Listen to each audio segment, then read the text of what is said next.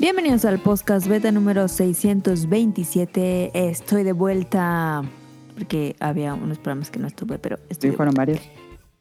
como tres, ¿no? Sí, creo que sí. Pero ya, no vuelve a pasar. Em, este va a ser un programa clásico.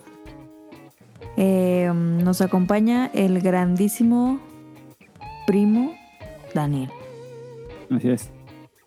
Está Daniel, está de vuelta, está presente, estamos en la misma habitación físicamente, no es por una llamada de Discord, aunque sí estamos grabando es una llamada de Discord, pero está aquí Daniel visitándome después de mucho tiempo sin venir. Así que no vamos a tener problemas de internet con Daniel. Ojalá que ¿Todo no se vaya la luz porque está lloviendo muy fuerte, pero para otro lado de la ciudad. Acá no, ¿eh? Ok, ok, perfecto.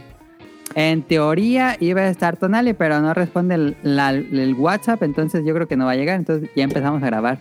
Ya Ni si llega, se agrega la llamada. Este, ya escucharon a Caro, yo soy Adam. Entonces vamos a darle al 627. Vamos a hablarles de Bomb Rush Cyberpunk, de un anime romántico y de unas series y de muchas cosas. Entonces vamos a comenzar.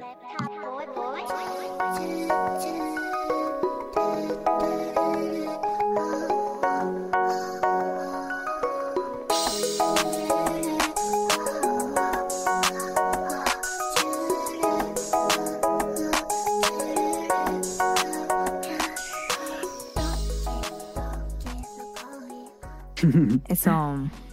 Este, Daniel, ¿qué jugaste en la semana? Esta semana ah, jugué Baldur's Gate 3 Ahí. y el, el ¿cómo, cómo se llama que puse? El Vampires. No sé. Vampire Survivor ya lo probó Ah, Daniel. muy bueno el Le di droga a Daniel. Sí, Sí. muy bueno. Lo acabé en el primer intento. No es cierto. Pero llegó a los No 30 lo minutos de su primer intento. No mames, ¿neta? No, no puedo llegar a 30 minutos. Pero ya, ya, ya tenía un personaje mejorado, por eso llegó. No, Ah, sí, todo- perra sí, trampa. Si no, pues. A lo mejor hubiera podido, pero no creo. No, lo voy a matar a los 5 segundos. No, no creo. Y Pero, ¿qué te pareció Vampire Survivors? ¿Crees que es una droga, como decimos, o no? sí está bueno, pero... No, sí está muy bueno. Me gusta más Pero- Isaac. Dijo pero, dijo pero. Aclara Sí, el pero. Ah, a mí Pero también me gusta más Isaac. Isaac. A mí también me gusta más Isaac. Ah, sí, o sea, no hay comparación, pero, está es muy como divertido. que como que esos jueguitos que entre un juego y otro juego bueno, como que dices, ah, déjame relajo poquito, le juego poquito y ya le sigo. Sí, sí está, sí, la verdad sí está muy bueno, sí lo vale. Los 50 pesotes muy bien. Los 50 pesos que cuesta en Switch. Divertidos. Y creo que en Steam también cuesta 50 pesos. Excelente. La verdad Y es que yo a mí no me, tantito. no me costó. No te costó También nada por las monedas, ¿verdad? Sí. Sí, sí, también. Eh, ¿Qué te? Ah, Da- Daniel jugó el Bomb Rush, pero ahorita vamos a platicar de él. Claro que jugaste en la semana. Estuve jugando el poquito del Vampire y eh, poquito el Tears. ok. ¿Ya pudiste pasar un, un sabio, un templo? No. No, hombre. Yo la vi el domingo y no pudo pasar el templo y estaba en el templo. ¿Cuál templo? Pues el del aire. Tú me Pero no que se llaman templos, ¿Cómo se llaman? pues bestias, ¿no? No, pues ya no son las bestias. Ah, pues es que no lo, no lo, no lo he pasado. ¿Pasó? Em, pero, a ver, espérame. Él te viene caro. Él te, a lo mejor me escuchan raro porque estoy grabando desde Discord, no estoy grabando mi audio directamente. Pero no creo que se note mucho la diferencia. Eh, ¿Algo más caro? Sí. Eh, pues nomás el, el Vampire. Y. Am, es que algo les iba a decir, pero se me olvidó. No, pues Oye, ¿y no ha salido el jueguito que me dijiste que era como el Dinner Dash? no, no ha salido en, en Switch. No, en Chale. PC ya está. Qué mal, qué mal pedo. Ok. Segundo no ha salido. Y yo he estado jugando Bomb Rush Cyberpunk, ya me lo acabé. Pikmin 3, ya me lo, bueno, ya me lo acabo del programa pasado, pero Pikmin 3 mejora mucho cuando te lo acabas. Sí, es mucho mejor porque te desbloquean el Endgame, que es una campaña después de la campaña que jugaste. Cuando te desbloquean dos campañas después de que lo acabas. Y acabé una campaña muy buena, muy buena. Te obliga a jugar a lo máximo con tus recursos porque tienes tiempo de 12 días para hacer todo lo que tienes que hacer. No, 15 días, 14 días por ahí te dan eh, tiempo. Y tienes que, hacer, que completar una serie de objetivos en el menor tiempo posible. Ese me gustó muchísimo. Y después te siguen con más misiones de, de la historia. La historia sigue. Están los créditos y todo, pero ustedes sigan jugando Pikmin y se pone mucho mejor, más difícil. Eh, y comienzas a jugar Pikmin como se debe jugar. Administración pura. Muy bueno. Eh, ya, como les dije, acabé Bomb Rush Cyberpunk. Estoy desbloqueando todos los personajes, pero todavía faltan algunos. Y jugué Vampire Survivors. Y ya pedí Armored Core, pero no me ha llegado. A ver, a ver si me llega la próxima semana. Se supone que me haga el viernes, pero no llegó nada. De todos modos, estoy jugando muy feliz Pikmin. Y listo, eso fue lo que jugamos en la semana. Vamos a darle al beta. Ya me acordé que les iba a decir. Eh, Kike ha estado jugando. ¿Es cierto? ¿Cómo se llama? Ah, Starfield. Starfield. Y Sí, me, dijo que, que empieza muy lento y después se pone bueno y ahora está muy picado con Starfield. ¿Está bien? ¿Está bien? ¿Está bien? La verdad es que yo no, no, no. O sea, lo he visto jugar, pero no me llama la atención. Fue muy aburrido. Lo veo muy aburrido, exacto. eh, tienen, que gustar tienen que gustarte el juego de Bethesda. Yo escuché, es el juego más Bethesda que ha existido. No, a mí eso es completamente me echa para atrás.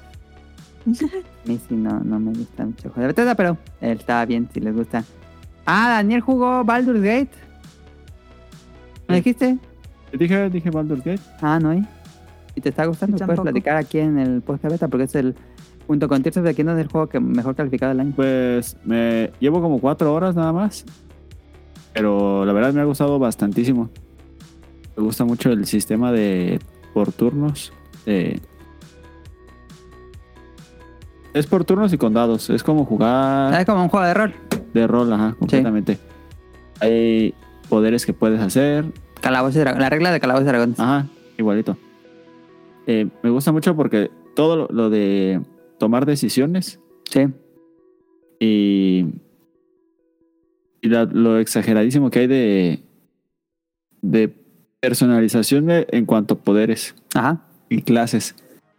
Hay muchísimas clases, subclases, poderes, subpoderes.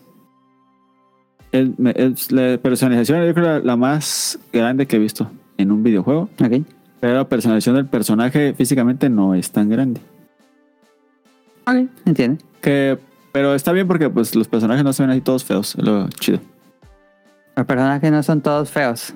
No, pues es que cuando hay veces que está la personalización y los monos son como más Ah, ya, ya te entendí, ya te entendí. no están como más detallados. ¿Tú te hiciste a ti mismo? No. ¿Tú qué hiciste? ¿Hizo un mago? Pero físicamente... Ah, un elfo. No, ¿Un mago o un elfo? un elfo que, que usa magia. Ok. La raza fue elfo. La raza fue elfo. Ok. ¿Elfo es- negro o elfo blanco? Elfo blanco. Porque sí puedes elegir el- elfos oscuros. Este. Elfo de los que son mitad elfo, mitad Ajá. humano. y tal. Humano, ajá. Hay un montón de subclases, está muy, muy, muy bueno. Eh, el gameplay es muy, muy divertido. Me gusta mucho que no es solamente de ir y matar, ir, ir y golpear. No es como Diablo. No, no es como diablo, que nomás estar pegue, pegue, pegue, El, pegue. ajá, el Sino clic, tienes que pensar mucho tus movimientos, tienes que pe- no solamente puedes estar pegue y pegue porque no vas a lograr. tienes una party, me imagino. Ajá, tienes una party, hay muchas opciones, es más, hay tantas decisiones que puedes tomar que hasta puedes agarrar una botella del piso y aventársela a un enemigo como arma. Ok. Puedes aventar tu arma, puedes puedes eh, estar en un acantilado, puedes empujar al personaje, al enemigo y cosas así. Es ¿Te muy- está gustando? A mí me está gustando bastante. Hace- ¿Lo vas a seguir jugando? Sí. Porque tú dices que lo vas a seguir jugando y luego ya ni lo juegas. No, sí, sí, lo voy a seguir. llevo cuatro horas y llevo casi nada. Sí, porque esos juegos... Pero es para jugar mucho tiempo, no de comer un ratito y ya. No, sí es para meterte y jugar un buen rato. Sí, unas dos horas mínimo, yo Sí. creo. Eh, cuando, cuando- la vez que he tenido así nomás para jugar un ratito, no, no me pongo a jugar. ese. No, pues no se disfruta. Ajá. Ok. Eh, ya luego que nos platique más cuando lo haya jugado más, Daniel, el Baldur's Gate. alguien por lo menos de aquí del programa lo está jugando. Am, pues vámonos al Beta Quest. Llegó la hora del Beta Quest.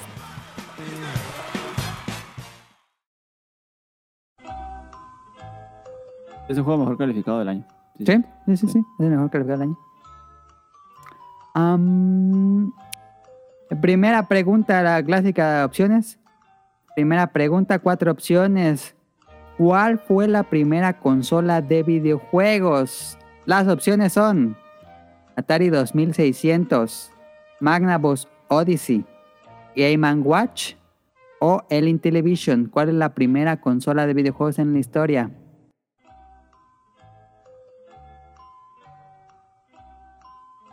Daniel Mm. Caro. A ver, repite última. otra vez. Atari 2600, Magnavox Odyssey, Game Watch o el Intellivision. Daniel dice que la última. Game Intellivision. Watch. Game Watch dice Caro. La respuesta correcta es Magnavox Odyssey del 72. Primera consola. Nadie se lleva el punto. Después. La segunda pregunta, sin opciones, no, está, no tiene opciones porque está muy fácil.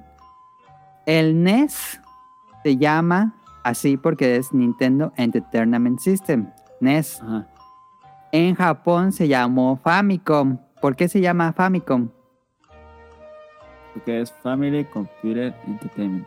¿Correcto? Family Me la Computer. ganó, me la ganó. ¿Qué pedo? No me. No, pues cualquiera puede hablar, cara. Punto para Daniel. Eh, esta es el que se acerque más. El que se acerque más. ¿Cuántas tarjetas existen de Pokémon TCG desde la salida del juego hasta ahorita, hasta enero del 2023? Que es este cifra. El que acerque más. Hay Mm. exactamente 1722 cartas. 1722, dice Daniel. Exactamente. Ni una más ni una menos. Caro. ¿Pero de TCG o de todo Pokémon? No, pues todo, todo, todo, todo, todo Pokémon. Todo Pokémon Yo digo que hay como unas 10.000. ¿Ok? Daniel dice 1722 y Caro dice 10.000. Y la respuesta correcta es 13.178 cartas. ¿Tantas? ¿Pokémon Trading 13.000 Card? de Pokémon TCG. No manches. Hay más de Yu-Gi-Oh! hay un chorro. No me que no eran tantas. Ah, no, no es cierto. Yu-Gi-Oh! van 12.546. Es que, es que Pokémon tiene muchas variantes de la misma carta. Y ese fue el dato para enero, pero ya subió porque hace dos semanas salió la nueva expansión. ¿De Pokémon? Sí. Ah, está sacando cada rato. Sale cada... ¿Tres días? En Japón creo que cada mes. ¿Una expansión nueva? A la madre. Pero aquí las juntan y las van dando en, en bonches más grandes. Ah. En Japón son más chiquitas las expansiones, Eh. pero es cada mes. Eh, creo. Hicimos el programa de TCG. Este, esas fueron las tres preguntas que había preparado porque no había hecho un MetaQuest. Así que voy a abrir Amazon. Ah. Uh, Amazon. Matamos, ¿no? ¿Quieren productos normales o de videojuegos? De normales. Normales de lo que sea. ¿A qué va?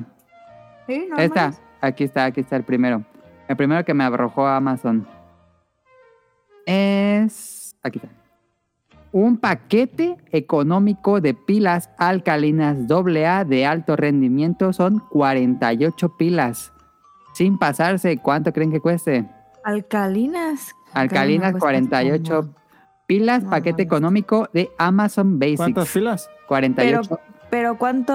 ¿Qué, qué marca es? Amazon Basics es la marca de Amazon. Ha de andar como en unos 680. 680 de cara, Daniel. Yo digo que 200, 295 pesos con 2 centavos. Ok.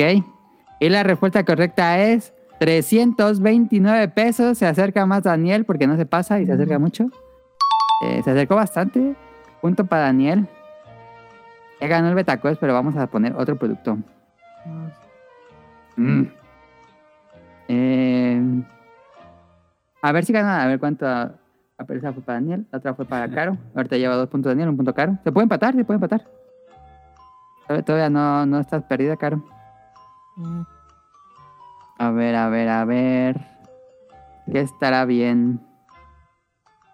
¿Cuánto cuesta sin pasarse una cámara de seguridad Wi-Fi para exteriores de 360 grados en 1080p? La marca es TP-Link Tapo T500, cámara de seguridad Wi-Fi para exteriores.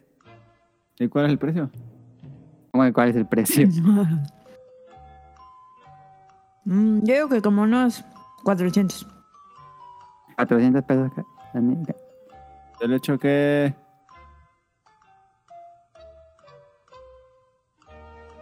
$320.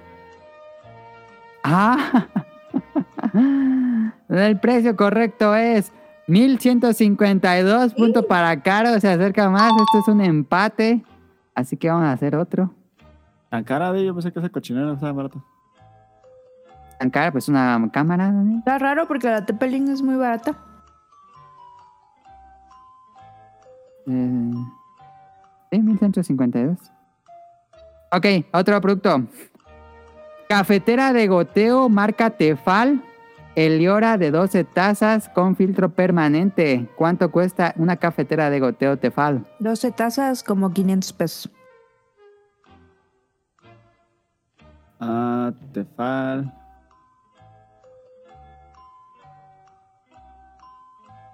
$600 pesos. Ah, perrito. ¿Qué? ¿Ustedes qué dicen? Si alguien se pasa por un peso, se vale. Si alguien Pues se decides, pasa por un pe... decides. No, Si, no, es. Daniel, no, hombre. Si yo soy, sí. No, decidan. Lo que tú decías porque tú eres el que estás haciendo Sí, el- tú eres el juez. Yo digo que sí, se vale. Por un peso se vale. El precio es 499 pesos. eh, sí, 499. La cafetera Tefal. Gana el Betacuest. Caro No tuvo una, un Remonté. regreso, regreso y remonte. Espero mi elote de Ahí a 20. estuvo. El Betacuest de esta semana. Gana bueno, Caro. bueno. Soy muy buena yo. Vámonos a la reseña y tema principal de esta semana. Bum Rush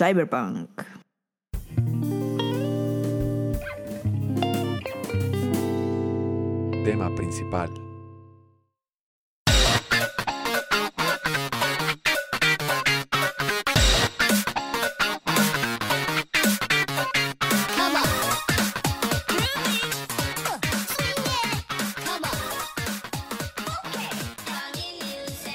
Bomb Rush Cyberpunk, como dijo Caro, lo que llamamos, entre comillas, Jet Set Radio 3, aunque no tiene desarrollo de Sega, ni nadie que trabajó en Jet Set Radio, a excepción del compositor. Entonces, te voy a platicar. Daniel Eso jugó ahorita un rato. Eso que es muy interesante porque la música de Radio es icónica. Sí. Que se hayan traído al compositor habla bien del juego. Eso es muy correcto. Entonces, este juego lo anunciaron como en 2020, 2019, ya ni me acuerdo. Y cuando lo vi dije, no mames, eso es Jet Set Radio. Y ustedes saben, yo siempre lo he dicho en el podcast beta, que soy súper, súper, súper fan de Jet Set Radio. Es un juego favorito de toda mi vida. Casi casi lo juego cada año. Em, me encanta, a mí me encanta Jet Set Radio. El 1, el 2 también me gusta, que es Jet Set Radio Future. Me gusta, pero personalmente me gusta más el 1. A mí me gusta más el 2. A Daniel le gusta más Future, que está muy padre. Lástima que Sega no ha hecho ni una maldita forma de jugarlo en consolas actuales. Se mama Sega. Los fanáticos han estado pide y pide. No están pidiendo un nuevo juego, están pidiendo que saque ese juego en consolas actuales. Pero el Future no. El Future, ¿por qué no se puede A la jugar? gente le gusta más el Future. No, pero ¿Cómo no? eh, habrán perdido el código, Daniel, porque está raro, porque sacaron el 1. Pues no, no creo. Yo creo no le quieren invertir. Porque hay una versión 4K para. En la versión 4K para PC que hicieron los fanáticos, ¿eh? De Jet Set Radio Future. Ah, sí vi que les iban a demandar. Y em, bueno, anunciaron Bob Rush Cyberpunk. Yo estaba bien emocionado cuando lo anunciaron.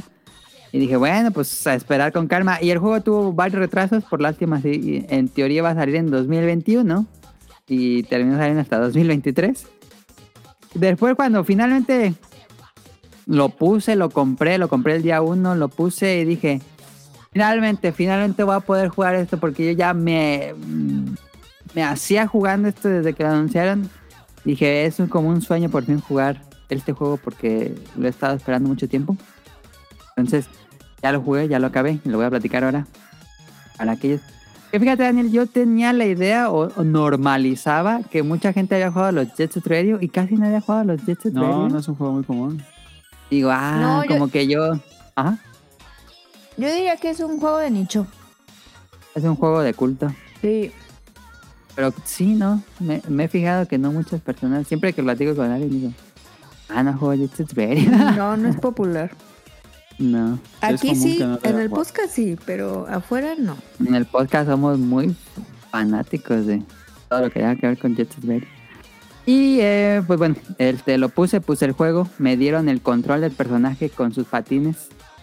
Que me insulta, eh, me, me sentí un poco insultado que al inicio traes patineta. Porque Jet Set Radio siempre ha sido la escena de patines, pero Bomb Roy Cyberpunk, primera diferencia, es que puedo usar patineta, bicicleta o patines. Se controla absolutamente igual, solo cambia la animación, pero el control es absolutamente lo mismo. No hay ningún cambio entre las tres. Pero cuando ya por fin pude controlar al personaje, dije, "Ah", así como cuando esa escena de Ratatouille, cuando se va a su infancia el crítico que come el Ratatouille. eh, Así sentí cuando moví el personaje, el peso del personaje, la velocidad que toma, el salto, cómo da las curvas. Dije, esto es Jet Set Radio. Oh. Es el control. Incluso yo diría que incluso está un poquito más refinado, ¿eh? A veces Jet Set Radio uno puede ser algo medio torpe, medio mm, tosco el control. Este está muy refinado, muy, muy, muy refinado. Eh, algo muy importante de este juego es que puedes quitar los patines. Si traes, este, bueno, patines, patineta, bici, puedes quitarla con un botón, la puedes desactivar y puedes caminar así como un personaje en un mundo entorno 3D tercera persona, como, como Zelda, puedes caminar así normal. Que eso sirve, pero yo no lo usé tanto, la verdad. Este, sirve para cuando quieras hacer algún salto específico, quieres quedarte quieto en un lugar, luego que lo que tenía los Jet Radio originales, es que como quieras pararte haciendo un lugar específico, pero traes patines, entonces no te puedes quedar quieto. Entonces este, había cierta inercia del personaje. Eh, y aquí lo puedes desactivar, nada más aprietas un botón y se quitan los patines y ya puedes caminar normal. Es interesante, pero, pero, pero no, no hay queja en ese punto. En cuanto a gameplay, eh, el, ju- el juego tiene una estructura que, es similar al, a Jet Set Radio. Creo que todo el juego está obviamente inspirado por Jet Set Radio. Y funciona similar. En Jet Set Radio tienes una base o un garage donde tienes a todos los personajes. Y ahí puedes escoger personaje, puedes... eh, Aquí no puedes seleccionar grafitis tal cual, pero bueno. em, en este garage eh, es como un hub que nos manda a las diferentes áreas de la ciudad. Eh, en esta ciudad hay que una sección, hay, hay cinco zonas diferentes como en Jet Set Radio. Está la sección que es de día, una que es en un centro comercial que es con colores muy verdes, otra que es en la noche, y etcétera, etcétera, etcétera. Hay, hay como estos tipos de, de áreas, como sucede en Jet Set Radio, y cada área está dividida como en varias secciones que están conectadas como con atajos, un poco como los Souls, como Bloodborne o Souls. El, te cae en un atajo y te regresa al inicio. Entonces así funcionan estas áreas. Y eh, cuando llegamos a una de estas áreas, tenemos que grafitear ciertos puntos del mapa para poder acceder a una batalla de, de pandillas. Antes de eso tienes que hablar con cada uno de los eh, pandilleros que están en diferentes puntos de la ciudad. Y eh, ahí ellos te van a dar como, una, como un reto especial. Hagas un combo de tantos, eh, pues no sé, de, con un multiplicador de 15 o que hagas 50 mil puntos en un combo o que los persigas como funcionaba en Jet Set que los tengas que perseguir, hacer un, un movimiento así en, en específico, eh, hacer un salto y luego hacer un caer y hacer un reel, eh, eso también pasa. Y cuando eh, haces como las pruebas de los tres pandilleros, ya puedes, y hiciste y ya grafiteaste todo el lugar, accedes a una batalla de, de pandillas donde tienes que hacer una serie de combos. ah, ah, pues sí, este, relear, saltar, hacer, estar haciendo los movimientos de trucos y sin tocar el suelo. O hay un botón muy interesante que hay un botón para hacer cierto eh, como combo en el suelo y luego saltas a un, a un riel. eh, y el chiste es hacer ver qué pandilla saca más puntos. Eso es diferente a Jet Set Hay una especie de jefes, a veces hay jefes en la historia. Es la policía, la policía te persigue y de repente salen pues jefes de la policía. La verdad es que las batallas no son tan buenas. Creo que yo las hubiera omitido, pero, pero está, está interesante que existan. Eh, ¿Las creo- batallas son quién con los policías? Ajá, pero por ejemplo sacan un robot o hay una policía que trae unos un jet y va volando y tienes que pegarle. Este, entonces creo que el punto más débil del juego son las batallas. Creo que no está hecho para, para combates. Am, y pues este, eso es como la parte que se repite. Llega- vas al garage, de ahí te mandan a cierta parte, eh, derrotas a la pandilla, pasa algo de la historia. Después de eso hay un, como unos niveles extraños que son como de plataformas que sucede dentro de la cabeza del protagonista y todo se ve como con colores así medio hippie, Eh, eh, en, en, pues como en, como en Inception, que Eh. se dobla todo, al- así es- está, están padres esos niveles, son como, como puzzles de plataformas y, eh, y así te la llevas, así te la llevas hasta que acabes el juego. El juego no es largo, dura alrededor de 10 horas, a mí me tomó acabar las 10 horas. Que está bien porque Jet Set Radio es, es un juego corto. Eh, los, los Jet Set Radio. El Future ya ni me acuerdo cuánto dura, pero no creo que duraba mucho. ¿eh? duraba más. El, El 1 sí, Claro. el 1 yo me lo acabo en 3 horas, algo así. sí, pero no está tan cortito ni está tan largo. Sí, Ya ves que estaban estas cabezas en el Future que te daban, ¿qué te daban los, los te daban los sprites, ¿no? Los ¿cómo se llaman? los grafitis. Grafitis, ¿no? Que agarraban las cabezas. Creo que sí. O, o qué te daban? ¿Sí, Tengo no? tanto juego Future. Yo también. Pues los del Xbox negro. Ajá. Como que recuerdo. A mí me gustaba mucho el Future es que si derrotaba la pandilla se te unía el. Yo bueno, tenía uno de ellos. uno de ellos, sí. Sí. Aquí no funciona así, pero sí hay personajes que te van a ir uniendo conforme avanzas en la historia. Ah. Eh, tú, Daniel, que lo jugaste, que probaste los controles, ¿qué te parecieron? Pues me parecieron muy, muy similares a los de Jet Set Radio Future. Sí. Bueno, a lo que me acuerdo de Jet Set Radio Future, porque tengo mucho que no lo juego. Ajá. Eh, creo que sí es muy basado, pero me gusta más. Bueno, siento que no hay tantos lugares para grafitear. Siento que Creo que a Daniel le tocó un nivel que no había tantos lugares para grafitear. Y eso es lo divertido. Está. Creo que la filosofía de este juego, Daniel, creo que Sí. es más de hacer combos que de grafitear. No. Me gustaba mucho el feature que grafiteabas un montón. Sí, creo que en este no grafiteas tanto, sino que está más enfocado en tratar de hacer un combo.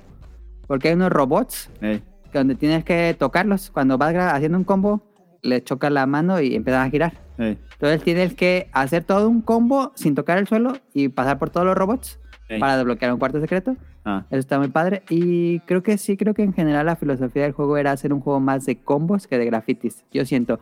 Si, si estás esperando algo así muy necesario, porque incluso no tienes que agarrar latas de graffiti, esas son infinitas. ajá. Entonces, este, sí, yo siento que está más enfocado en combos. Muy cierto, muy cierto. Pero ¿te gustó o no te gustó, Daniel? Sí, ¿Lo me gustó, comprarías? Me gustó mucho cómo se ve. Gráficamente. El Gráficamente es completamente un juego de PlayStation 2, de GameCube, de Xbox. Sí, pero se ve bien el Sí. estilo, pues. Es muy, muy... Se ve con la resolución moderna. Sí, sí, obviamente pues, es, un juego. Pero es que el estilo es- me gusta mucho. El shading. Ajá. Y, pero sí, yo sí lo compraría. Em, ya hablamos de los combos. Este, la historia está rara, fíjate, la historia está rara. Es un mundo cyberpunk, aunque se llama cyberpunk, es un mundo cyberpunk. Eh, aquí como que es en este futuro que ya la gente puede modificar sus cuerpos para hacer tipo cyborgs. Y hay un, la historia gira en torno a... a ¿Cómo decirlo? A... Es que sería spoiler si lo digo. Les voy a decir que el personaje pierde la cabeza, literalmente. y el protagonista eh, no recuerda nada de esa historia, nada, nada, nada, nada. Entonces tienes que estar jugando para saber qué le pasó y por qué le pasó eso. Está interesante, pero está rara. Creo que no era una historia que yo hubiera esperado. Eh, pero está bien porque se, se de- divide de. se separa de Jet Set Radio. No es como Parece, pero es, es rara. La historia es medio rara.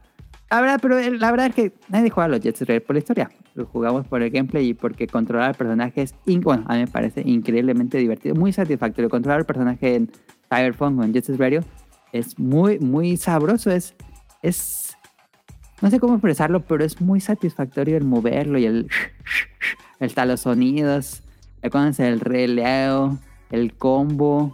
Me, me encanta como nada más, nada más de sentarme y jugarlo es muy divertido. Me gusta mucho cómo se siente. Em, pero al final creo que la historia está interesante. En cuanto a gráficos, pues sí, toma el mismo estilo visual de Jet Set Radio Future, Jet Set Radio 1. Gráficos cel shading, eh, un poquito como estilo anime, pero no, pegándole a lo que sabemos de Jet Set Radio. Ya no se hacen juegos así. Creo que no. Em, ¿Crees que el estilo visual pueda alienar a jugadores que no juegan Jet Set Radio?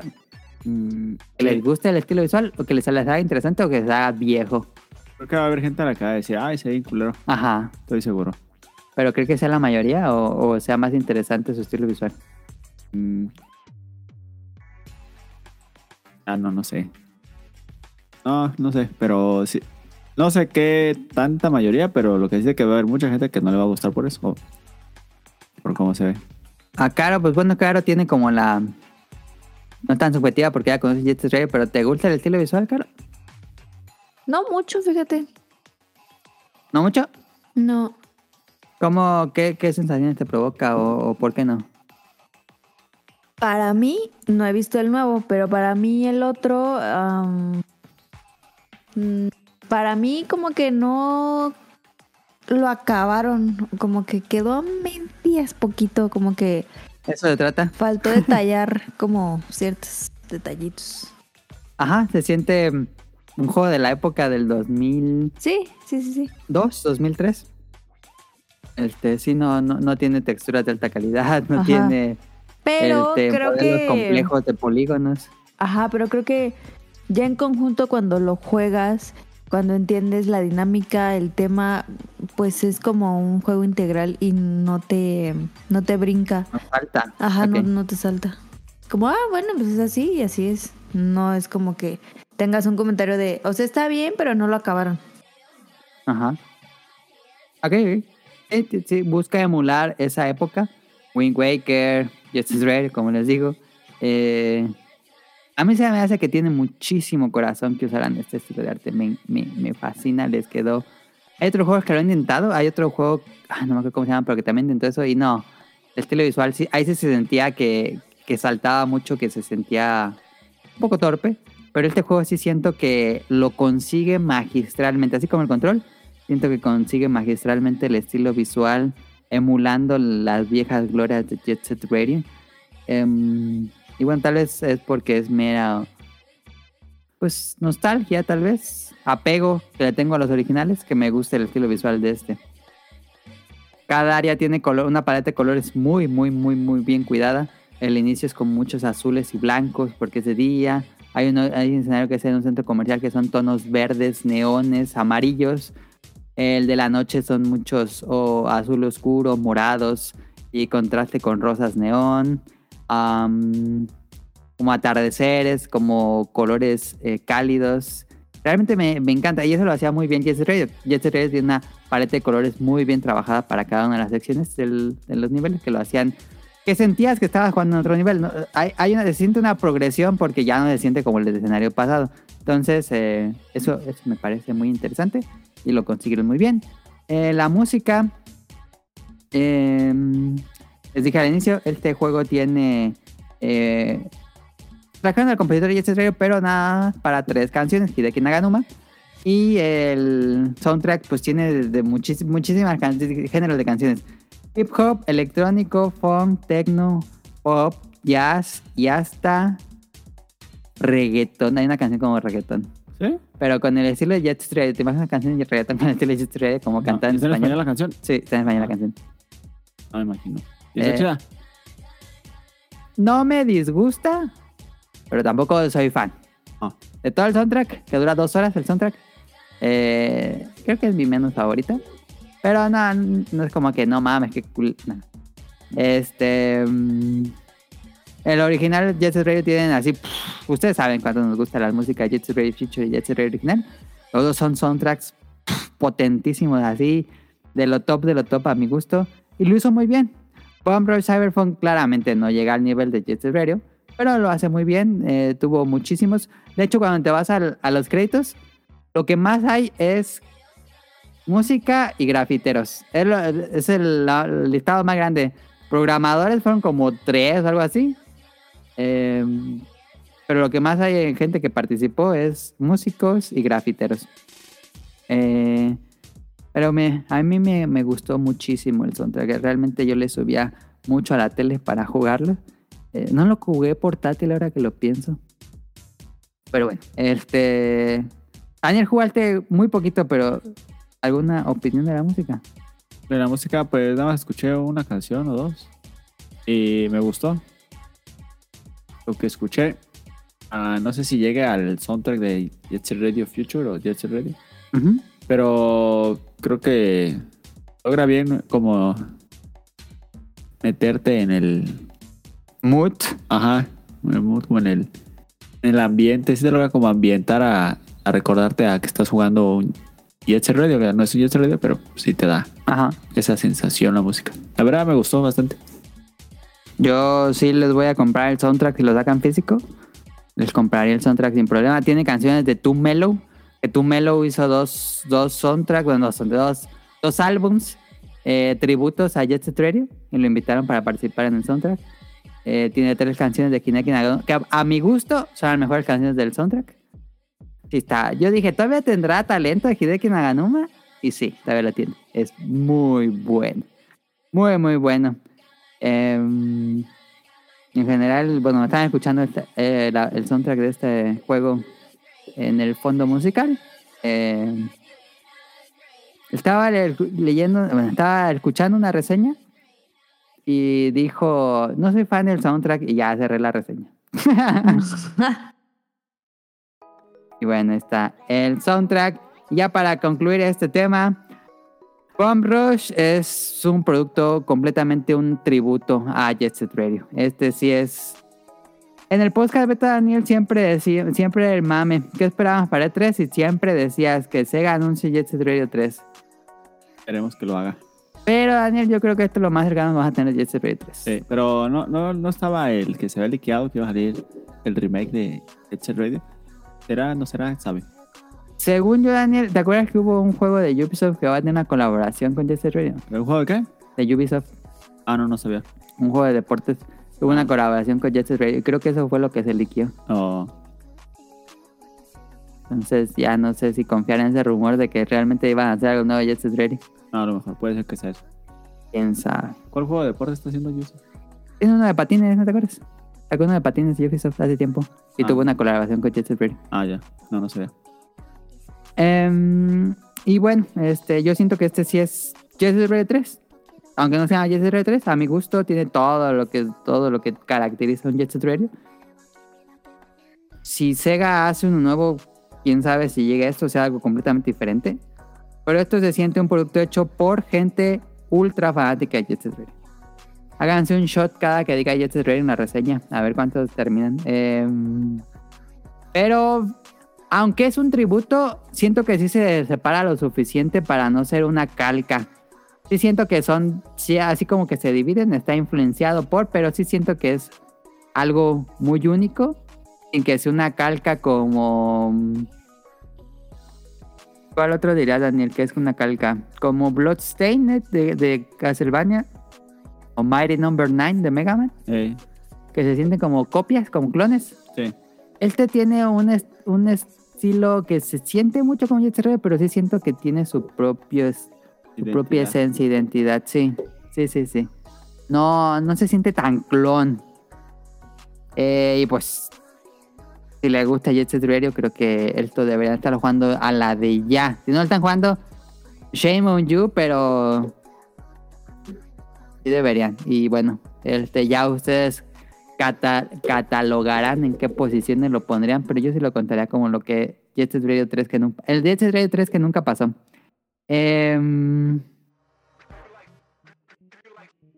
Pues está todo, tienen todo, grafitear, hacer combos, hacer trucos avanzados. No puedes hacer tus grafitis. No puedes hacer tu grafitis. El sistema, fíjate que otra queja que tengo, el sistema de grafitear está padre, pero no me gusta mucho su ejecución porque ya ves que tienes que hacer una serie de patrones, Sí. como desbloqueando un celular. Y de acuerdo al patrón es el graffiti que vas a hacer. Ah, Pero como son tantos y tantos grafitis, yo no me aprendo los patrones y termino haciendo cualquier garabato. sí, eh, apenas haces el que se te ocurra. Ajá, entonces ya... Si quieres dibujar uno en específico, porque hay unos muy padres, pero me trataron unos grafiteros increíbles, pues ya es de suerte cuál te sale. Sí. Y, y me gustaría que cuando hicieras como el patrón te dijera como cuál va a salir, como un preview o algo. Porque si no... No puedes grafitear el que tú quieres, a menos que te aprendas el patrón específico. Sí. Pero dejando de lado eso, están las batallas con la policía. Está padre que te puedes ir a cambiar de ropa y ya se baja como la- las estrellas de GTA que te persigue la policía. Eh, pero sí, eh, a mí me gustó muchísimo. Yo quedé más que encantado. Tal vez no sea un juego del año para todos, pero para mí, Adam, yo sí lo pongo en mi lista de los mejores juegos del año que he jugado. Creo que lo que no me gustó mucho fueron los personajes. ¿No te gustaron los No personajes? tan chidos como los de No tienen tanta... ¿Cómo decirlo? ¿Personalidad? Ya lo moviste el son, el... Muévele Daniel al... A los audífonos porque no escucho caro. A ver, cara, habla. Hola, hola. A ver, muévele, muévele. Hola, hola, hola, hola, hola, hola, Ya, ya, hola, ya, hola. ya. Ya. ¿Lo escuchas aquí bien? Sí. Sí. Ok. Sí, tal vez los personajes no tienen el estilo particular de Jet Set Radio. Es que era bien diferente uno de otro. En Jet Set Radio estaba, estaba el del que traía la grabadora. eh, Es que fíjate que Future tiene un diseño más interesante de personajes que Jet Set Radio 1. Mm. Y siento que está pegado a Jet Set Radio 1, que son más básicos. sí, Los de Ujú. Future eran muy buenos todos. Sí, porque es más futurista. Sí. Sí, sí, tiene razón. Este no es tan... Pero Parece tú más lo, al diseño del primer Jet Set Radio. tú lo pondrías en la lista de. Lo mejor que juega este año, sí. O sea, al lado de Tears. Sí, sí, no tiene problema. Grandes. Me gustó muchísimo. Grandes Yo- declaraciones. Porque yo tenía años pidiendo algo nuevo Radio, lo que sea, Sí. un port, un remake o un juego. Y esto sí es... Yo tenía muchísimo miedo, en serio, yo tenía muchísimo miedo de jugar este juego y que no me gustara. Dije, me gusta mucho Radio, seguramente. Yo tenía que decir, estoy seguro que no me va a gustar este juego. Porque tiene como cosas muy diferentes. Yo cuando vi en el trailer que podía caminar sin los patines, dije, "¡Ah! eso es como una infamia. Y cuando vi que traían bicis y patinetas, dije, eso es una infamia. ¿Cómo se atreven a hacer eso? Y me parece estar bien resuelto. Y se controla igual. Ok. Sí, digo, estamos testigo aquí en el podcast beta que durante 12 años no te has cansado de pedir em, No, Jet Set Radio. el nuevo Jet Set y pues qué bueno que sí te gustó. Mucho, me gustó mucho. Tal vez es un poco más corto, es un juego independiente. ¿Cuánto También hay que tomar eso en cuenta. A mí duró 10 horas. Ah, su mecha está bien. Está bien, está bien. Es un juego corto tal vez, pero pues o sea, tiene muy- historia de, de la A a la Z y termina. Termina y puedes seguirlo jugando para desbloquear todo. Ah, ok. Ya. Todavía hay más cosas cuando terminas. Ah, ok. ¿Cuánto cuesta? Me costó 400 pesos en el, en el eh, Switch. No está mal. Pero en el Xbox y en el Play está más caro. Ah, Está ahí. En el 40 Xbox cuesta 700. Y en el Play cuesta... Creo 40 dólares. Sí, 39 algo dólares. ok. Ah, ya anunciaron versión física y la voy a comprar. Voy a comprar mis versiones físicas. Este, pero la va a ser 8 Bits. A ver si llega a Amazon, porque creo que los de 8 Bits ya no envían a México. Pero, por ejemplo, ellos también sacaron la edición física de Cuphead y se salió en Amazon. ah. Entonces, si lo sacan en versión física, yo voy a comprarlo otra vez. Y te lo Me acabarías otra vez. este, es- este está fácil para acabárselo muchas veces como Jet Set Radio. Ah, súper. Y ya cuando lo sabes jugar, porque vas aprendiendo a jugarlo, no, es buenísimo, buenísimo. Pero bueno, es la reseña de Bomb Rush Cyberpunk que salió hace como dos semanas. Y en el podcast beta teníamos que hablarles de este juego porque me Por encanta supuesto. la serie. ¿Tonali ya lo jugó? ¿No lo jugó? Tonali ya lo compró, pero seguía jugando Pikmin. No sé si ya Ah, ha jugado. Ok. Este, ya que nos hable él. Yo quería que jugara, lo jugara Tonali para ver cuáles eran sus impresiones, porque luego yo puedo estar muy hypeado y a él no le gusta tanto. Pero quién sabe. Porque Pero el bueno, que realmente jugó ama es es él, ¿no? A él también le gusta mucho. Pero según yo le gusta más que a ti. Pues no sé cómo medir eso, tal vez. ¿A quién le gusta más Daniel? ¿A mí o a Dani? A mí. Ah, No, no, no. Yo, yo creo que igual, creo que cada uno tiene su. porque Tonali lo jugó Eh. más que tú en su momento. Tonali jugó más Future. Yo siempre fui más old school y jugó mucho más el de Dreamcast. Ah, ok. Sí, yo, yo no jugué Future me acabé tanto como Future. 200 veces. Sí, no. Yo me lo hubiera acabado así muchísimas veces, pero pues, no se puede jugar en el grupo. Ya lo tengo físico, ahí tengo el Future. Lo puedes jugar en tu One. No, ese no es retrocompatible. ¿No? No, ni en el 360. No es retrocompatible. Por alguna razón, Future no es retrocompatible. En el Y 30 sí. Sí. ¿Se podía? Creo que en el 30 sí. Ok. Como que me acuerdo que sí. Ahora tengo mi 360, quién sabe si sirva. Pero bueno, ahí está.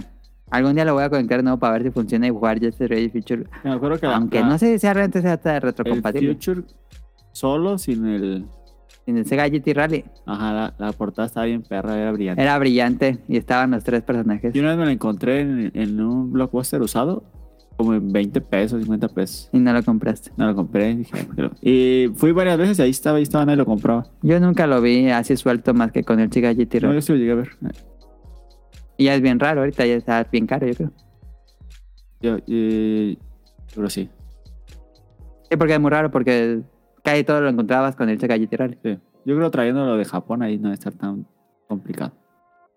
Pero acuérdate que en Japón no vendió nada de Xbox, no va a haber nada de copias de en Xbox en A Japón. lo mejor. Pues ahí quedó Bomb Rush Cyberpunk disponible en todas las consolas y PC. Vámonos al Open de la semana, ahorita venimos.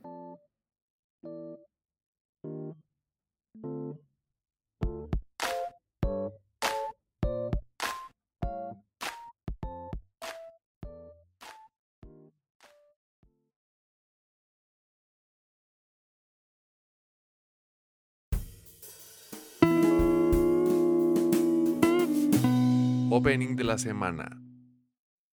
きっと知らないだろう捨ててしまいたい過去二人の序章だと意味をくれたこときっと知らないだろう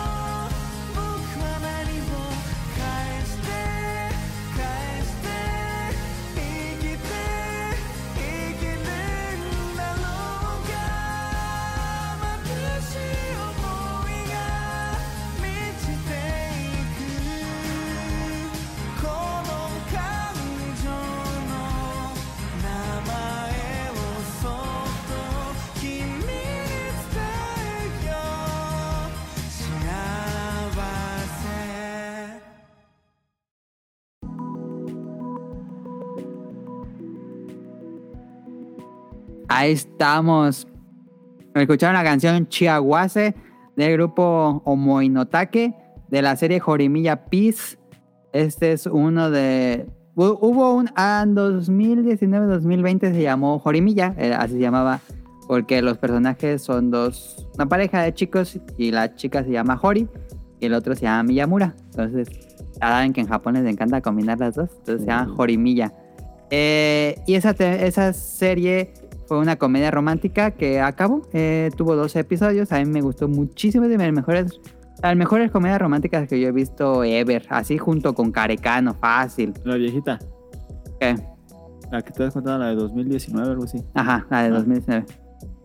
Esa está basada en un manga del mismo nombre. eh, pero como fue una serie de 12 episodios, pues no alcanzó a cubrir todos sus arcos del manga, nada más se centraron en la pareja principal y faltaron muchas historias sin contar. Entonces, esta nueva serie, porque la original fue buena, tuvo éxito, entonces sacaron una nueva serie que se encarga en contar todas las historias que no supimos de la, del, manga.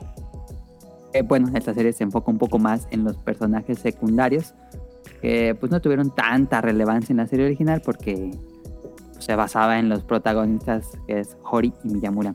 Eh, ¿De qué trata esta? Como les dije, nos cuenta la historia romántica de un chico que se llama Miyamura y una chica que se llama Hori, que van en preparatoria. Un día, pues pasa algo y comienzan a, platicar los dos. Eran personas como muy alejadas de sí entre ellas. Y em,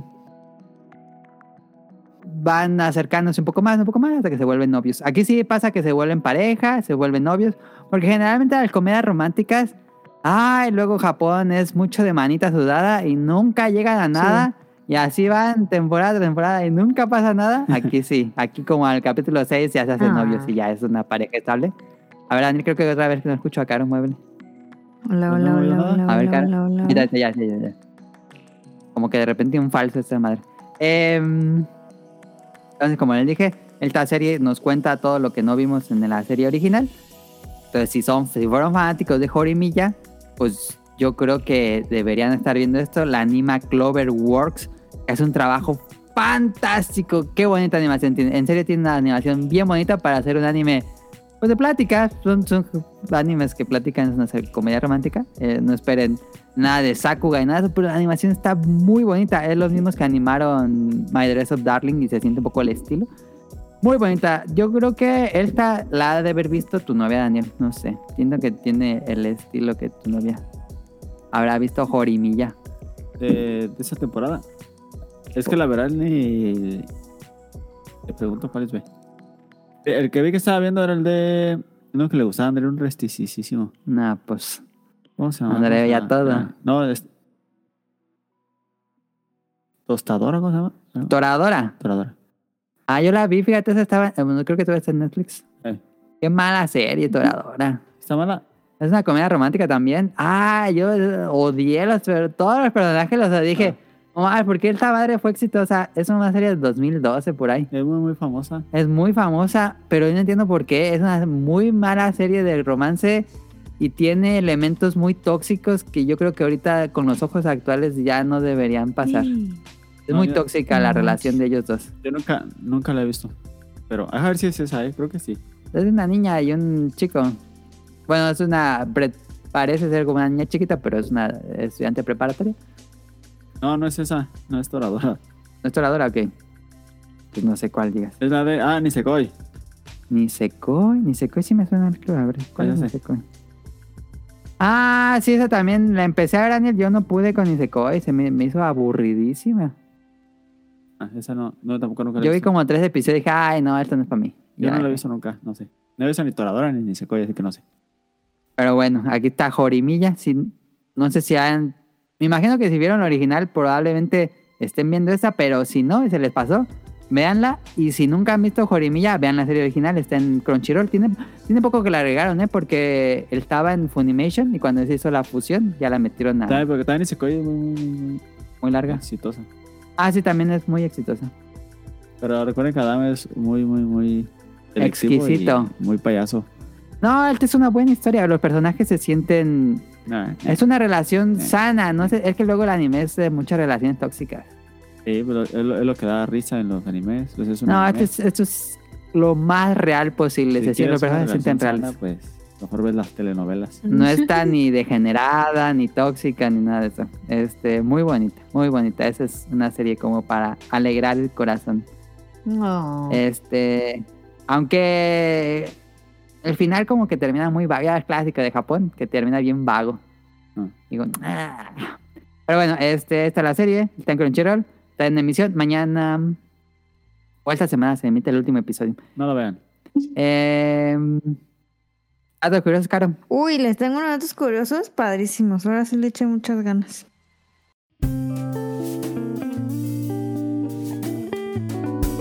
Datos curiosos.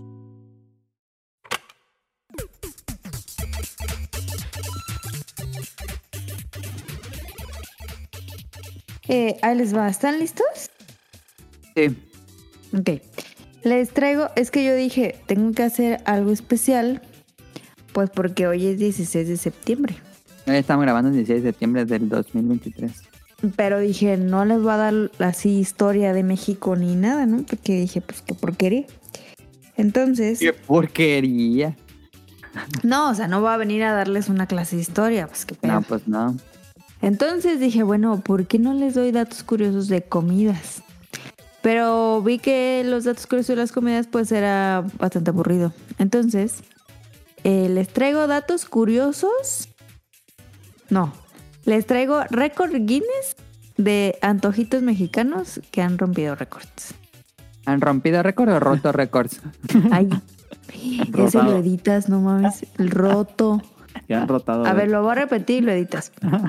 Eh, son datos curiosos de récords que han roto eh, récord Guinness. Lo editas, ¿eh? ¿Me vas a dejar como estúpida? Bueno, Bueno, eh, ahí les va. Este se hizo el 2 de septiembre, ¿eh? Este es very actual.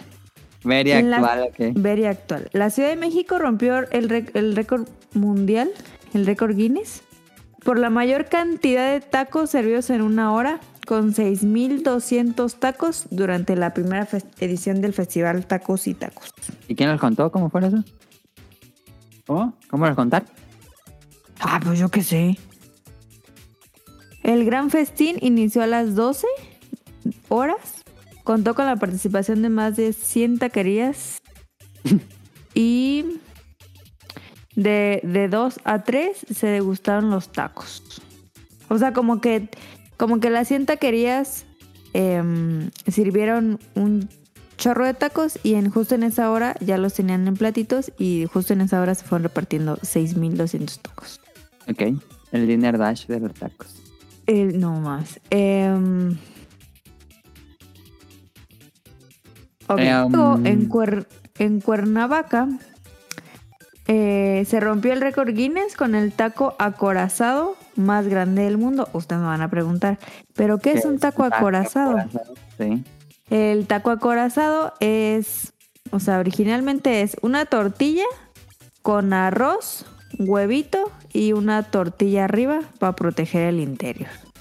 Qué raro suena eso. Pues son bien típicos de allá. Suena como japonés. Ajá. Arroz, taco huevo. acorazado. Porque la tortilla extra funciona como una coraza. Entonces, eh, rompieron récords de, de este taco acorazado. Con un tamaño de 70.4 metros de largo, Ah, logró su superar madre. el récord que se tenía anteriormente. no más, un buen. Eh, el récord anteriormente era de 65 metros y lo lograron eh, rebasar, superar. Eso fue en Cuernavaca, ¿va? Y luego, Ok. ahí les va. Porque ahorita llevamos eh, antojitos, llevamos tacos y tacos acorazados. Bueno, los tacos acorazados no son como típicos, pero bueno. En- y ahora vamos con el tamal, porque también el tamal es típico. Entonces en Tabasco, eh, eso fue en 2018. En Tabasco eh, rompen el récord del tamal más largo del mundo. El tamal oaxaqueño, ¿eh? Eh, se elaboró el tamal más largo del mundo con una longitud de 50.05 metros. No mames. ¿El tamal de 50 metros? Ahí. ¿Cómo lo cocinaron?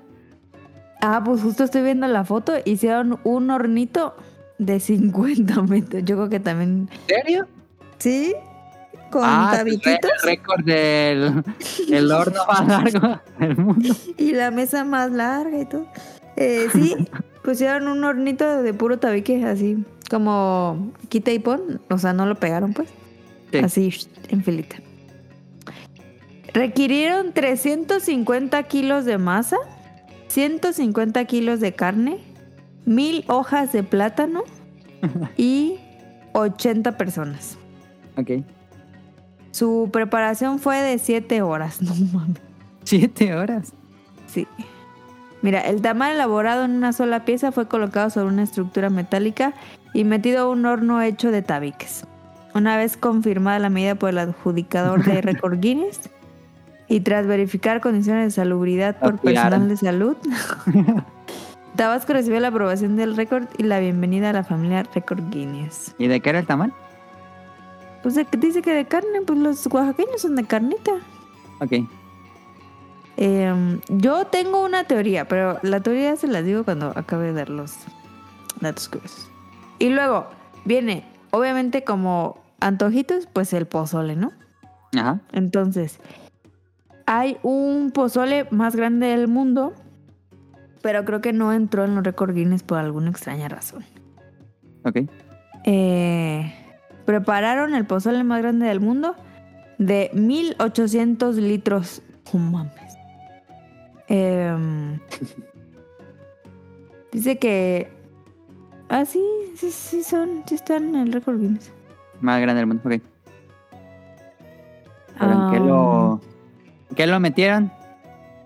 ¿Cómo lo Los cocinaron? cocineros mandaron a hacer una olla gigante También con sacaron el récord de gigante. yo sé, con capacidad para 2000 litros y posteriormente reunieron a 35 personas para preparar los ingredientes. Utilizaron 700 kilos de carne de cerdo, ¡Hala! 500 kilos de maíz ¿Cuántos pozolero, puercos sería 700 kilos? 700 kilos, pues un resto, ¿no? Ponle que No. cada, cada puerquito sean 100 kilos, Ajá, como 7. como 7 puerquitos, no, pobrecitos. Eh, 500 kilos de maíz pozolero y pues lechuga, tostaditas, limones y condimentos. Media tonelada de maíz. Y si es un hoyo, ¿no? Yo digo, ¿qué harán con esa olla? O sea, ya se acabó el evento. ¿Qué es lo que guarda? Y, y todo. A ver, ¿qué hacen con esa olla? O sea, La vuelven a refundir, ¿no? Si fue de... La ponen de monumento. Ahora la ponen en pues es de metal. Agarra a alguien de techo de lámina. O sea, el otro, el, el de los tamales, pues los deshacen y ya, pero ¿qué hacen con esta olla, señores? Bueno, y luego, me- ustedes me van a decir otro antojito más, pues las enchiladas, ¿no? Sí, hoy comimos enchiladas. Ay, qué rico. Em, el récord Guinness fue impuesto en Iztapalapa con una enchilada de 70 metros de largo y un y 1416 kilos de peso. Ah. También 70 metros fue el tamal, ¿no? Sí. Pero esta enchilada mm, es verde, así que esa no cuenta mucho. ¿Pero habían puesto muchas tortillas juntas o si fue una Ajá. tortilla? No, No, mames. hacer- sí, muchas tortillas juntas. Ok, ok. Para la enchilada utilizaron 75 kilogramos de maíz, que 273 kilos de cebolla blanca. O sea, la, la, la, la enchilada está rellena de cebolla, ¿no? Cebolla y queso, normal. 122 kilos de chile serrano, 150 kilos de queso y 150 litros de crema. Em, bueno, eso fue en Iztapalapa. Y. Y, ya. Y, ya. Bueno, les tengo la otra, la última. Porque algo también típico, pues, es el taquito de pastor. Ajá. Entonces Allá hicieron un taco de pastor gigante. 70 metros. No. Para su preparación, no mames. 120 metros de largo. Ah, sí ¡A está su grande. máquina! Para ¿Esa su preparación, calzada? ¿Cuánto será? Yo creo que sí. ¿Cómo? Siento y ¿Toda sí. la calzada? ¿Toda la calzada será? 120 metros. ¿Cansada? No, poquito menos, ¿no? Yo creo que poco menos. Ok. Pero por ahí. Para su preparación en Metepec se requirieron 115 kilogramos de tortilla, 80 kilos de cilantro, 80 de cebolla y 80 kilos de limón. Ok. No manches. No, maca. Requirió la colaboración de 150 voluntarios. Y pesó más de una tonelada. Pues sí. Este le arrebató el anterior triunfo a Querétaro, quien hasta antes tenía el primer lugar en el taco más grande del mundo, al realizar un taco de carnitas de 107 metros de largo. Ok. Que la verdad no sé qué hace Querétaro haciendo carnitas porque son tontos. Las carnitas son de aquí, no de allá. Pero bueno. Pues cada región va a defender sus carnitas. Mm. Y... Y ya. Está. Datos Y curiosos mi de- teoría Ah, sí, ibas a decir una cosa. es que, o sea, sí es lo más grande del mundo, pero siento que, porque ya ves que luego obviamente lo reparten gratis a todos. Siento que esas madres saben horrible. Pues no creo que sean tan ricas como la una tradicional. No, para récord. Ajá, o sea, siento que o que no tienen sal o que, ¿sabes? Como que... Eh. Es que haciendo tanto, pues ya no sabe bueno, yo digo. Ese tiene sentido. Y ya. Ahí estuvieron los curiosos de Caro. Amigos. vámonos a. Random.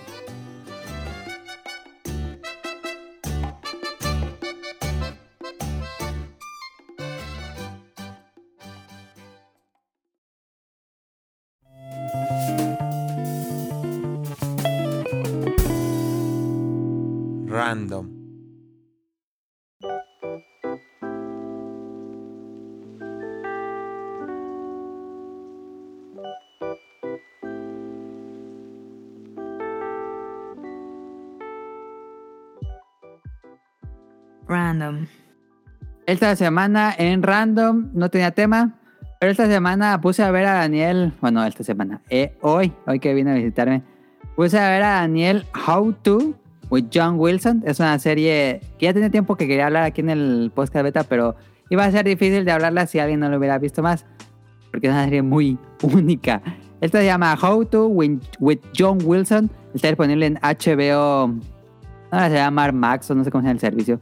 El te prenden el servicio de HBO. HBO Max, ¿no? HBO Max, sí. Eh, y es una docuserie, o sea que cada capítulo va a ser un documental de algo. No esperen que sea como una historia con actores o algo así. O ¿Ya como acabó? Sí, ¿no? Son- van tres temporadas, pero la sigue haciendo. Ah, ya. Es, como dice el nombre, John Wilson es un cineasta que él vive en Nueva York. Entonces se pone a documentar cosas extrañas de Nueva York y de todo Estados Unidos, pero como él vive en Nueva York, eh, empieza en Nueva York y generalmente en todos los episodios termina saliendo de Nueva York a algún lugar random. Eh, y la, la estuvimos viendo con Daniel, es una serie muy extraña porque él habla muy chistoso. Eh, a veces me recuerda un poco a mi voz. Y la pueden ver ahí en, en HBO. A ver, Daniel, ¿qué piensas de How to with John Wilson? Creo que. Bueno, yo creo, creo que la definición más que le encuentro es como cuando hablas con una persona que se trata de justificar algo y se sale completamente del tema. Sí, Como para explicarte lo que te quiere explicar y al final no te termina explicando nada. sí. Eso es lo que. Es como una definición rápida. Eh, me gusta mucho porque. Me gustó mucho pues lo que vi de uno a dos capítulos. Yo le puse dos episodios de la tercera temporada. Ajá. Pero me, este, me gustó porque. Como que se sale. mm, ay, no sé. Documenta cosas muy raras que no te imaginarías que alguien está documentando. Y se pone a entrevistar gente que te, te está platicando algo, una- algo de su pasión. Ajá. Pero es que es una completa estupidez para uno, pero pues para él se la. Para él, siente sí. orgulloso. Y, Pero a ver, pongan un ejemplo. A ver, Daniel. por ejemplo, hay un ejemplo de una señora que está orgullosa de que limpia un baño. Ajá. Y ella está feliz porque dice que ha ayudado a mucha gente, que ha. Ella, ella se encarga de limpiar un baño público en Nueva York. Ajá, y dice que ha ayudado a gente a que no, no sé. algo- una- que no ayudó, ayudó a una chava de que no se suicidara. Ajá. Y que ayuda a alguien ay, que tiene un baño limpio para quien lo necesite y cosas así. Ajá. como cosas bien que dices no mames cómo va a estar contenta de lavar un baño pero pues a esa persona le, le gusta Y un señor que es súper fanático de los Yankees y va a su Ah, casa y lo entrevista. y dicen Lo, lo gracioso es que cuando los está entrevistando se siente que, se- que es muy natural la entrevista, que no se sienten que están siendo grabados. Y lo que pasa es que generalmente las, las entrevistas se interrumpen por alguna estupidez. ¿Qué pasa? Que le dan por teléfono, que salen así en el fondo y les pregunta algo. Y ya sea, pero él graba todo, todo, todo. Sí. Y deja momentos como muy incómodos. Ajá, y lo que me gusta es que no trata de ri- ridiculizarlos ni nada. No, no, no, Como es muy natural. los- Ajá, como, que deja que se explayen en lo que les gusta. Y ahí te da a ti risa, pues Ajá. ya es tu reacción, pero él no, Sí. él no los pone como... Él no los ridiculiza ni Ah, nada, sí, no. deja que se explayen en, en el tema que les gusta. Sí. Está chido porque se, se- centra más en eso y él se lo lleva a otra cosa y todo. Está Sí, todo se va conectando. El, el- el episodio empieza como... Siempre es como un tutorial. How to ver el juego. O how to rastrear mi paquete de internet. ¿Cómo rastrear mi paquete de internet? Entonces dice... Empieza la- el programa con una problemática, que es esa. Mis paquetes siempre que llegan no estoy y se los roban. Entonces... A ver, voy a ir con los de las pizzas, porque ellos entregan pizzas. Entonces va con el de las pizzas y le pregunta, ¿cómo entregas tus paquetes? Y ya, va con el que lo- las entrega, se sube a- junto con él para entregar las pizzas y llegan con él las pizzas. Entonces le pregunta al que pidió pizzas, ¿y para qué las quiere? "Eh, no, es que vamos a tener una, una fiesta. Entonces, ah, ¿me puedo quedar a la fiesta? Y ya empieza a platicar con alguien de la fiesta. Y luego ese de la fiesta lo va a mandar con otra persona en otro lugar. Y lo- así se va como una Sí. cadena. Ok. Y, siempre, y termina con otra cosa totalmente diferente de lo que había Sí, era la sí. primera problemática. Sí, sí, sí, sí. Pero ya te dio como un panorama de estas personas curiosas que viven en Nueva York y en Estados Unidos. Pues fíjate vez- que suena. Suena a que nadie ha hecho eso y eso está cool. Se siente muy fresca, ¿no? Yo nunca había visto una serie Sí. así. Bastante buena. Es muy... Duran 25 minutos los episodios, son muy fáciles de ver. Eh, hay algunos episodios que no lo recomendaría ver en familia. Eh, ¿Por qué?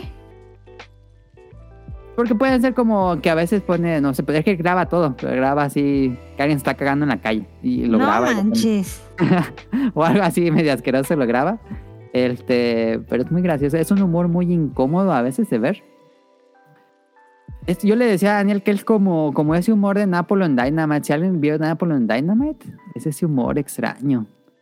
Pero es natural, porque así vive la gente allí y no busca otra cosa. Hay otro donde él empieza a hacer ejercicio y va a los gimnasios y va con los que hacen este eh, Sí.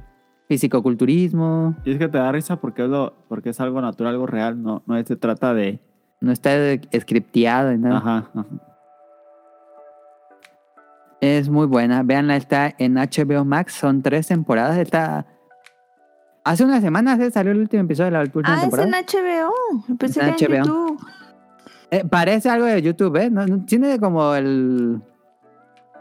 Como que la producción es de YouTube, ¿no? Siento, Daniel, como que no es una producción muy grande. Pues no es ser- una versión muy grande, sí. sí puede, puede ser de YouTube. podría ser YouTube, pero sí es este. Pero como que todos los episodios como que terminan en algo melancólico, positivo, nostálgico. ¿Cómo dirías? El que al final como que siempre te deja un mensaje. Creo. Dos. Pero sí, como que. Pues no me la creo, sino que pienso que busca cerrar el episodio bien. Ajá. Como con un final. Como con una moraleja. Ajá. Sí. Mm. Pero está muy interesante. Realmente. ah, dices, ¿cómo llegó ahí? Hay un episodio donde llega a México. Hay un episodio donde termina en México la serie.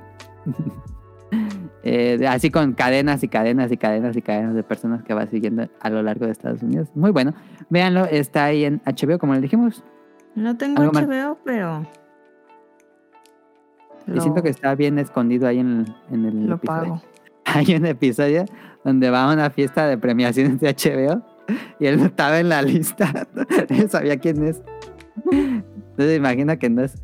Aunque sí, lo tiene tres temporadas, entonces tiene cierto éxito, pero son muy buenos episodios. No estaba en la lista de invitados. No estaba en la lista de invitados, dice. Pero ahorita estoy grabando mi documental con ustedes. Y si lo dejan entrar. No, no lo dejan entrar. Se fue a una fiesta del cumpleaños de Elon Musk. Ah,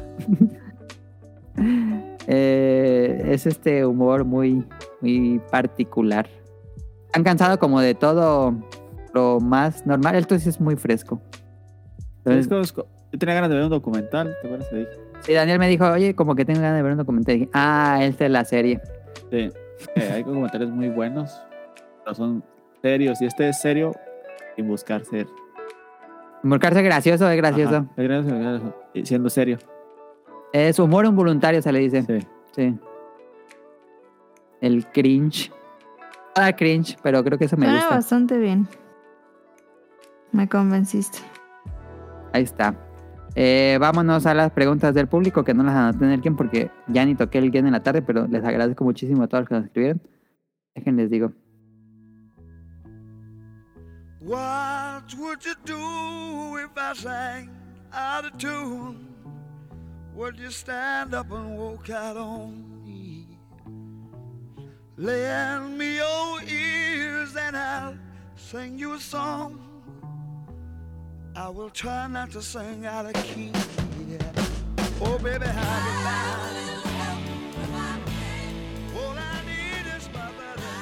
y nos retiramos. Este. mm, Daniel ya está durmiendo. Ya pasó su hora de sueño, yo creo. ¿Dónde? Ya pasó tu hora de sueño. ¿eh? Ya, yo duermo a las 9. Son las 10.20, no mames, Daniel.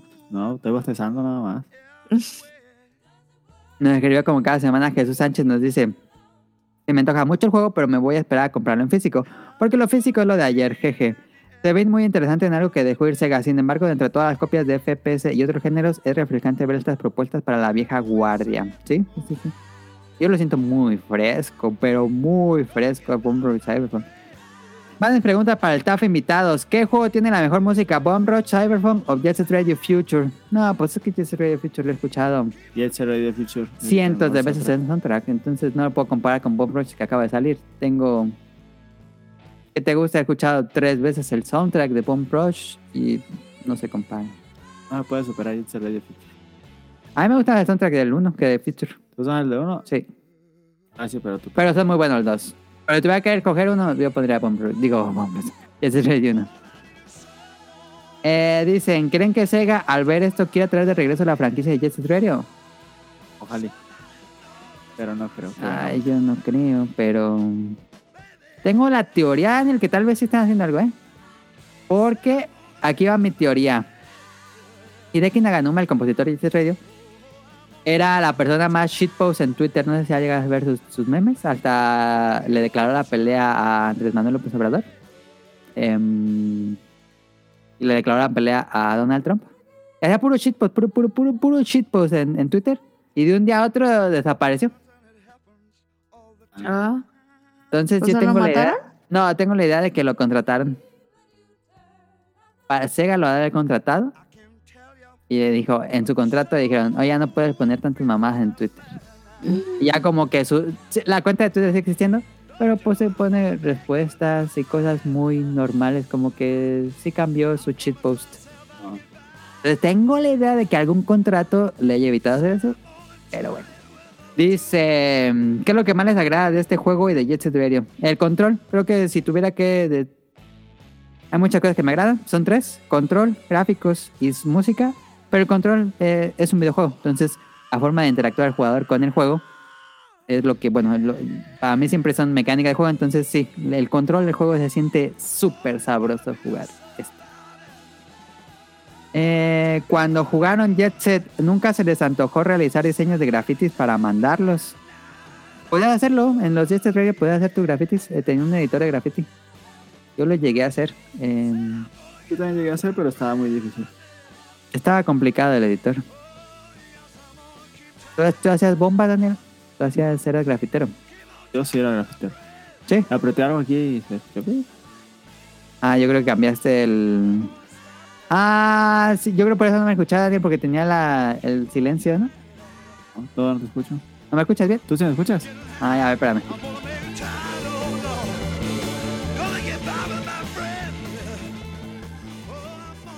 Estabas quitándome, estabas quitando los ruidos para que no escuchara lo de adentro.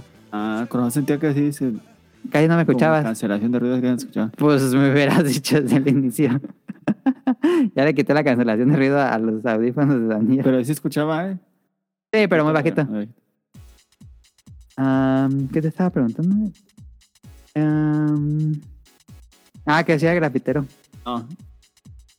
Me gustaba. eh, cuando estaba en secundaria me gustaba el graffiti y eso, pero no. La No. cultura urbana. Nunca fui a, a grafitear y eso. En Morelia o en sus lugares donde viven sigue existiendo la cultura urbana de los grafiteros. No, ya no. Sí, sí, Pues- sí, sí. O sea, sí, pero feo. No, no, no es como que No, hay buen graffiti por acá en Prados Verdes. Hay mucho graffiti muy bueno. Los van Bueno, cambiando el- seguido. ¿Viste los que pusieron en las Américas en el estacionamiento? No, no los he visto. Están buenos, esos, esos sí me gustan. Según yo ha mejorado mucho la escena de graffiti en Morelia. ¿Tú qué dices? La verdad no me he fijado. Ok. Mentiría. Pues sí, sí, yo siento que sí ha mejorado bastante. Fíjate que yo, bueno, me dedicaba a esto del diseño gráfico y nunca, nunca me interesaba mucho hacer grafitis, la verdad. No. ¿Qué opinan de lo que está pasando con el motor gráfico de Unity y la posición de los estudios? Se mamaron los de Unity. Sí supiste todo el revuelo que pasó Que esta semana. cobrar por bajar su juego, ¿no? Por el número de veces que descargaron tus juegos, te van a cobrar una cuota Eh, Ah, pero Ah. Al, al estudio, ¿no? O a ti. al estudio. Al estudio. No, pues es, una estupidez. Eh, O sea, estaba viendo ¿cómo? las cuentas. Mira, por ejemplo, Caro, si tú usaste el motor gráfico Unity para hacer tu juego y 5 millones de personas descargaron tu juego y lo instalaron, te van a cobrar una cuota de no sé cuántos centavos por cada descarga. Entonces tienen que pagarle al que hizo Unity por los 5 millones de descargas por, no sé, 30 centavos que te cuesta cada uno. Pero, ¿Unity es gratis? No, no, no. Ah, Este, entonces, ¿por qué chingados le están cobrando? Porque quieren cambiar su modo de cobro. No, no, no, que lo vayan a cambiar a otro lado, ¿qué pedo? Entonces, pues todos los... La mayoría de juegos independientes usa Unity. Entonces es un verdadero problema lo que está pasando ahora con Sebastián. No, pues, Ya los dijeron muchos que si no van a cambiar esto, van a eliminar sus juegos de, la, de las tiendas Sí. porque va a ser impagable lo que les van a cobrar. pues sí, la neta. Qué mal pedo. Pero yo tengo la teoría de que no se van a dejar las compañías grandes que usan Unity. Nintendo usa Unity. eh, Activision. Pero si no lo tienen por contrato, no es legal exigir dinero a lo idiota. No, pues hay un contrato, claramente. Ah, y hay ah, términos y condiciones que Ajá. puede cambiar en cualquier momento. Ajá. Fíjate, ¿cuál sí es... ¿Usa Unity, Daniel? Pokémon Go. Imagínate cuánto dinero tendrían que pagar por Pokémon Go. No, man. ¿Cuántos celulares van a tener Pokémon Go? No, millones. Y es retroactivo, ¿Cómo? que desde que salió el juego. Ah, ¿sí? Sí, es retroactivo. ¿Pero firmaron eso? No, pues esa es nueva cláusula que acaba de inventarse Unity. No, pues no, no es legal, no procede. Pero ya no van a cobrar por usar su motor. Pero se cobran así que saldría muchísimo más caro. Ajá, bueno, sí te van a cobrar, pero no, una... pues no. Se vayan Ah. al queque. No, está imposible. Los de Cool de Land pusieron... No, no creo si fue Cool de Land. O fue... No, un juego de esos. Pusieron así las gráficas y todo lo que costaría el, des- el desarrollo, lo que ellos te cobran. Dicen que van a perder dinero. No, no, ni siquiera van a ganar este poquito menos, sino que van a perder dinero si pasa esto. Entonces se viene una guerra de abogados, yo creo. Sí. Porque de estudios grandes también usan Unity. Como Nintendo. Em, pero se mamó. ¿Y te digo quién lo hizo, Daniel? ¿Quién? El ex jefe de EA, porque lo, contra- lo acaban de contratar en Unity. Y dijo, vamos a hacer esto para sacar mucho dinero. Este. Antes trabajaba... Steve Richitello o algo así. Era, trabajaba en, en EA. El jefe de EA. Ah, Y se fue a Unity. Y nada, pues... ¿Qué pedo? Eso es- sí, sí, se maman, se maman. sí, pues sí. Dice, les emociona poder jugar próximamente Final Fantasy VII Rebirth, que es el nuevo, la parte 2. ¿Jugaste el 1? No, ¿No? no. Pensé que se había jugado. Yo no jugué el 1. Yo no, yo no soy fan. Yo jugué el demo y tengo que decir lo que no me gustó el demo. Gráficamente se ve muy bien. A mí no me gustó mucho la me- las mecánicas de batalla del, del demo del remake. A lo mejor mejora conforme pasa el juego. A lo mejor le estoy juzgándolo mal. Pero cuando lo comparo, que eso le quería preguntar a Rion Jun, cuando lo comparo con Final Fantasy XVI, es que el, motor de batalla de Final Fantasy XVI es tan fino, refinado, tan pulido que está muy padre. Entonces, quién sabe cómo vayan a sentir los fanáticos cuando regresen a Final Fantasy VII 2. Porque a mí se hace muy torpe, un poco, un poco torpe, un poco lento, un poco pausado. Pero bueno, este, yo por eso no jugué el, el remake, el- la primera parte.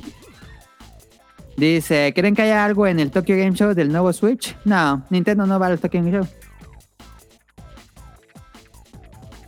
No. Creo. Imagino que un anuncio de Switch 2 va a ser ah, por muy temprano hasta diciembre. Noviembre, tal vez. No creo hasta el próximo año. ¿Les gustó el último Direct? La pregunta aquí, ¿vieron el último Direct? No. No. ¿No lo vieron? No. Qué bien, con ustedes. Yo lo vi, por supuesto, sin falta. Ya se siente el adiós al Switch, Daniel. Ya no anunciaron nada. Puro juego indie. No manches, neta. Ya, el último grande juego del Switch es el juego nuevo juego de, mm, De de Mario. Princess Peach, Ah, sí. que sale el veintitantos Pero de es marzo. porque va a salir la nueva, ¿no? Porque va a ser la nueva. Todos los estudios grandes de, de Nintendo están haciendo juegos para la nueva consola de Switch, Mm. Switch 2. Entonces ya, ya a- adiós al Switch, ¿eh? Ya, yo ya no, ya no va a ser juegos grandes para esa consola. Chale. Ahora sí que Mario Bros. Wonder es la despedida y bueno, Princess Peach. Eh, pero bueno. Yo sentí un direct muy, muy, muy, muy, muy, muy regular.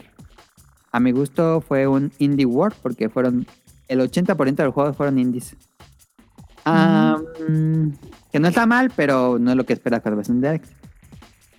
¿Comieron mucho elote y pozole vegetariano en estas fiestas patrias? No. Sí, yo sí. Bueno, Mañana pozole no, vamos a comer pero, pozole. pero elote sí comí un buen esta semana. Mañana hay pozole, hoy comimos enchiladas. Ayer comimos, bueno, cenamos gorditas. Ay, qué rico. Entonces sí. Sí subimos. ¿Tú, Daniel, allá? ¿O cenaste, comiste algo? ¿Tuviste cena mexicana o algo así? No. Ah, no, pues ibas en el camión. Sí. No, no, no. Ah, ¿Para cuándo nos dejan pasar? Nos pasan las recetas saludables de comida para bajar de peso. Saludos y abrazos. que no comemos saludable. No comemos carne. Ajá, pero no comemos saludable. No, muchas gracias Jesús. Nos escribe Ender. Hola amigos, ¿creen que juegos, creen que el juego, Bomb Rush Cyberpunk, es capaz de crear una propia identidad o que va a ser visto únicamente como un nuevo Jet Set Radio? A mi gusto, como les dije, siento que sí crea una propia identidad y podría sacar una secuela y sin problemas. Yo sí siento que no es un clon, como les dije. Quienes nunca hayan jugado Jet Set Radio deberían entrar por aquí a la franquicia o probar con los originales y luego Bomb Rush. No, a mi gusto puedes jugar Bomb Rush sin problemas. Y si quieres saber de dónde originó el concepto de Bomb Rush, puedes jugar los Jet Set Radio. Pero yo recomiendo incluso que jueguen primero Bomb Rush y luego los Jet Set Radio. Pero ya se de Future no se puede jugar en ninguna forma. Pero pues Sega quiere, sigue negándonos Jet Set Radio. Aunque si tienen PC, hay un fan-made 4K. Ahí está, saludos a todos, saludos a Ender. Eh, nos dijo Andy, pregunta importantísima. ¿Estará Rion Juncito? Si sí, le podrían preguntar si fue de su agrado el final de Ichigo 100%, el final de Ichigo 100%. Es para una tarea, sino para el próximo podcast en el que esté. Saludos. No, pues no está Rion. Y no tengo idea si le gusta el final de, de Ichigo 100%. Yo nunca lo he leído o visto. Entonces no te podría decir nada. Pero gracias por escribirnos, Andy. Y dejen reviso en Instagram. No voy a hacer. No, todo bien. Este. Eso sería todo por nuestra parte. Caro, te dejo los saludos y nos retiramos. Órale. Ya estás. Peinado para atrás. Em, saludos. Saludos a Kamui. Ah, a él lo encuentran en Dream Match todos los lunes. En Pixelania Podcast todos los lunes. ¿Y en Dream Match no? En Dream Match también, pero ese sale generalmente los viernes. Jueves, viernes. No, sí, perdón, los, los viernes, los viernes, los viernes. Ok. De ahí también participamos. Yo participo junto con Camuy, Yuyos y César hablando de anime, mucho anime. Ok. Saludos a Mika. A ella la encuentran en Tipos Móviles en Spotify. Es un podcast de libros. Saludos a Nao, a Radcliffe y a Mano, el productor del Bolo Bancas, todos los viernes a las diez y media. Saludos al ya viene Rey de el- Reyes. The End of Bolobancas. The End.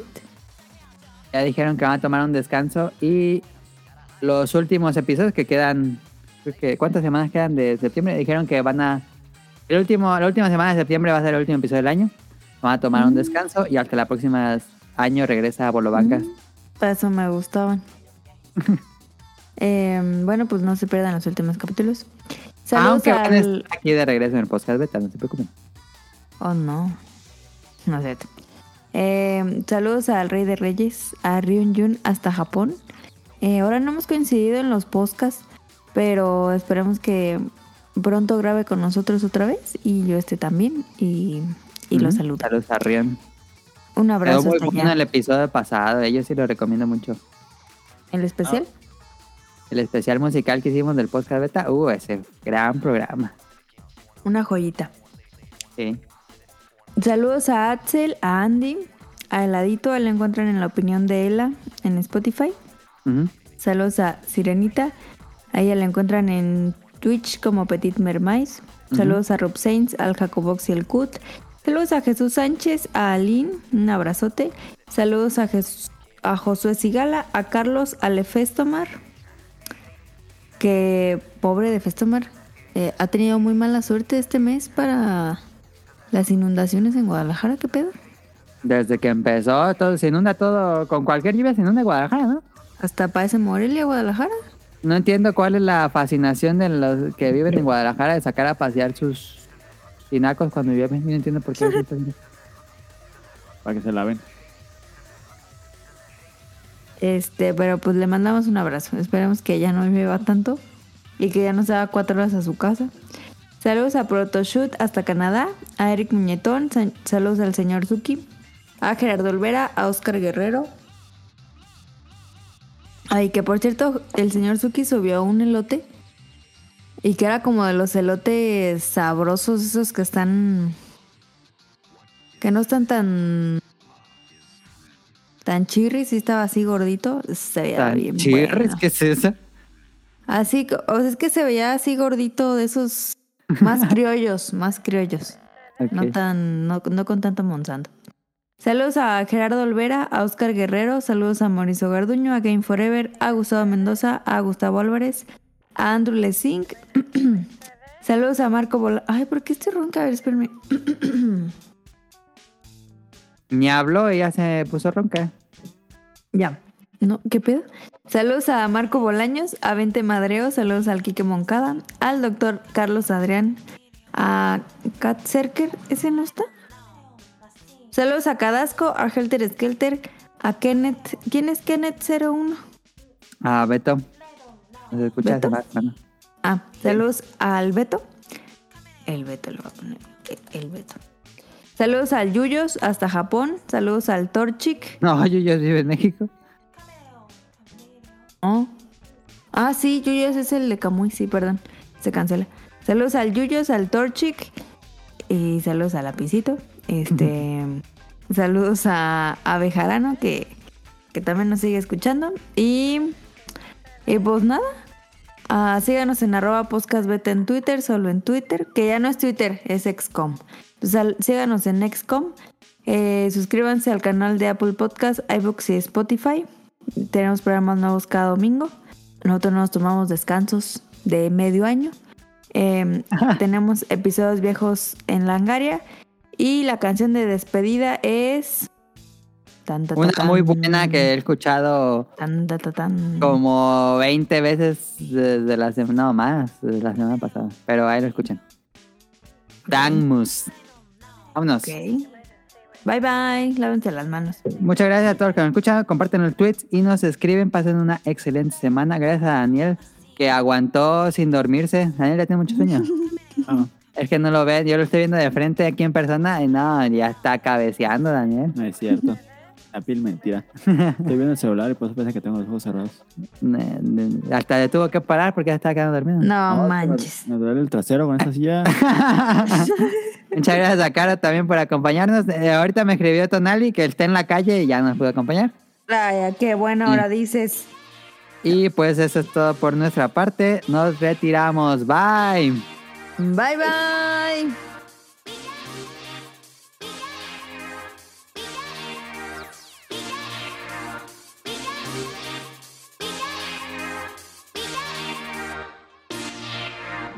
We're out!